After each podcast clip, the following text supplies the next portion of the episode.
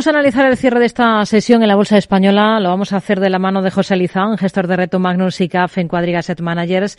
¿Qué tal, José? Muy buenas tardes.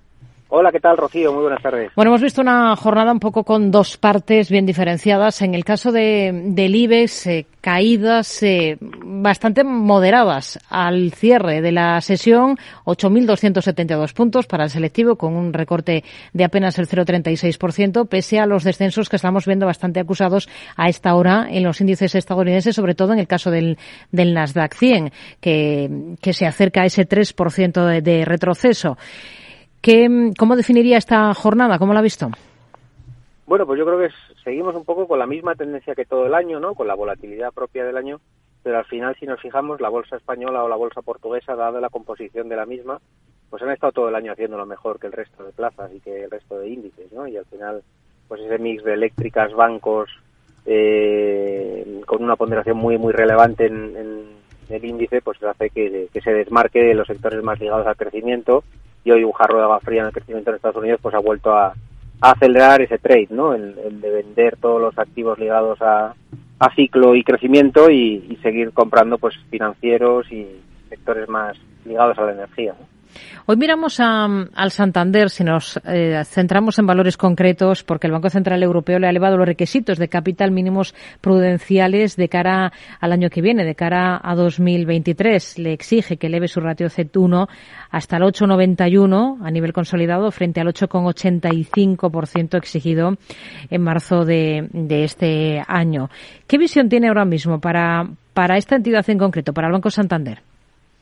Bueno, yo creo que a nadie sorprende que el, el discurso de los bancos centrales lleva mucho tiempo, y sobre todo el Banco Central Europeo, alertando pues de que esperan una contracción del ciclo y que esperan un, una contracción de los PIBs a nivel europeo y que los bancos se preparen para ello, ¿no? Y de estas exigencias, estos aumentos eh, en los requerimientos de capital, pues vienen en esa línea, ¿no? A ser cautos de cara a lo que pueda venir en un futuro y a tratar de reforzar a las entidades para que no les pille desprevenidas y con unas estructuras de capital débiles, ¿no? Yo creo que va en esa línea yo creo que Banco Santander está pues igual que, que, todas las entidades bancarias en general, ¿no? Están muy baratas en valoración todavía para el punto de inflexión que se ha producido en la política monetaria a nivel mundial y yo creo que van a gozar pues de lo que estamos viendo unos trimestres excepcionales. Sí que es verdad que empezaremos a ver que el pasivo pues empieza a encarecerse, veremos comisiones a la baja, veremos también eh, inflación salarial en sus empleados y eso mermará pues la entrada en ingresos eh, tan masiva que va a producir un Euribor por encima del 3% con una Christine Lagarde acelerando sus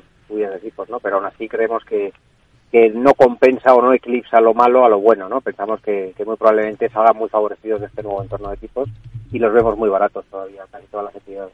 También a Mafre, en el sector asegurador.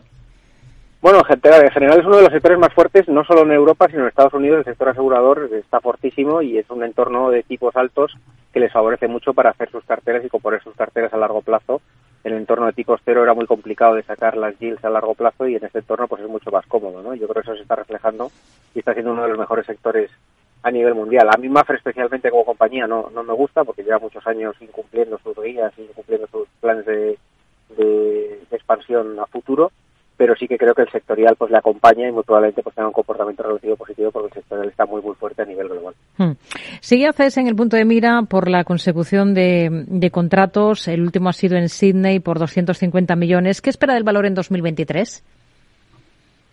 Bueno, pues eh, yo creo que sigue eh, con su estrategia, que al final fue una estrategia de centrarse en el mundo desarrollado eh, poner el foco en mercados eh, maduros y, y, con déficit de infraestructuras y estamos viendo pues como esa estrategia ha sido exitosa y están llegando muchos contratos, ¿no? Y esa apuesta por Estados Unidos, un país con un déficit de infraestructuras enorme, pues está haciendo que poco a poco pues vaya obteniendo contratos y, en los mercados en los que ha apostado la verdad que está obteniendo muy buenos réditos, ¿no? Yo creo que ha entrado a esta etapa de incertidumbre a nivel mundial por un balance saneado, desinvirtiendo, en una posición eh, muy muy cómoda y yo creo que es un valor pues que, que no está excesivamente caro y que, y que probablemente tenga potencial de volver pues hacia la zona de 32, 33 euros por acción. Hmm.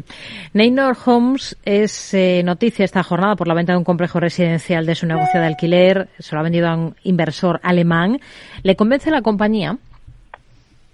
Bueno, yo creo que al final en España, eh, desde el año 2008 que se produjo vivimos en un mercado inmobiliario en el cual hay un déficit de oferta, hay más demanda de vivienda nueva que oferta, y a pesar de que todas las promotoras pues están sufriendo un encarecimiento de la financiación y sobre todo un encarecimiento de los materiales de construcción y probablemente una ralentización de la demanda, eh, es un mercado que, que todos tenemos en mente el 2008 y pensamos en el escenario rápido, ¿no? Pero bueno, yo creo que, que va a distar mucho este escenario que, que se va a producir de ralentización, de enfriamiento, en un escenario más complejo para el propio promotor, ¿no? Con una financiación más cara y con, un, con unos materiales de construcción más caros, pero que, que creo que dista mucho de la, del, del, pasado, ¿no? Y muy probablemente pues sigan vendiendo menos, pero pero no veamos un shock como el que vivimos en el pasado y tampoco veamos una caída de precios como la que vivimos en el pasado, probablemente una moderación hmm. o pequeñas caídas en determinadas zonas. Entonces no, no somos tan negativos cuando ya el valor ha corregido con mucha dureza, ¿no? Entonces Tampoco creemos que vaya a salir de nube hacia arriba, pero no lo vemos ni excesivamente caro ni, ni tampoco excesivamente apetecible porque es un sector que creemos que va a ser un, un lateral para tiempo largo. Mm, ¿Con, ¿En qué tipo de compañías o en qué tipo de valores, eh, José, se fijaría o se está fijando ya de cara al próximo ejercicio, de cara a 2023?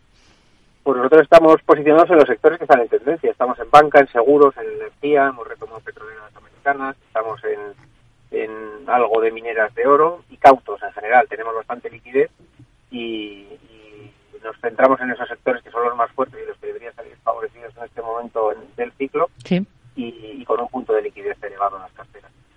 Nos quedamos con ello. José Lizán, gestor de Reto Magnus y CAF en Cuadriga Asset Managers. Gracias por este análisis con nosotros aquí en Capital Radio Mercado Abierto. Hasta la próxima y felices fiestas. Muy buenas tardes.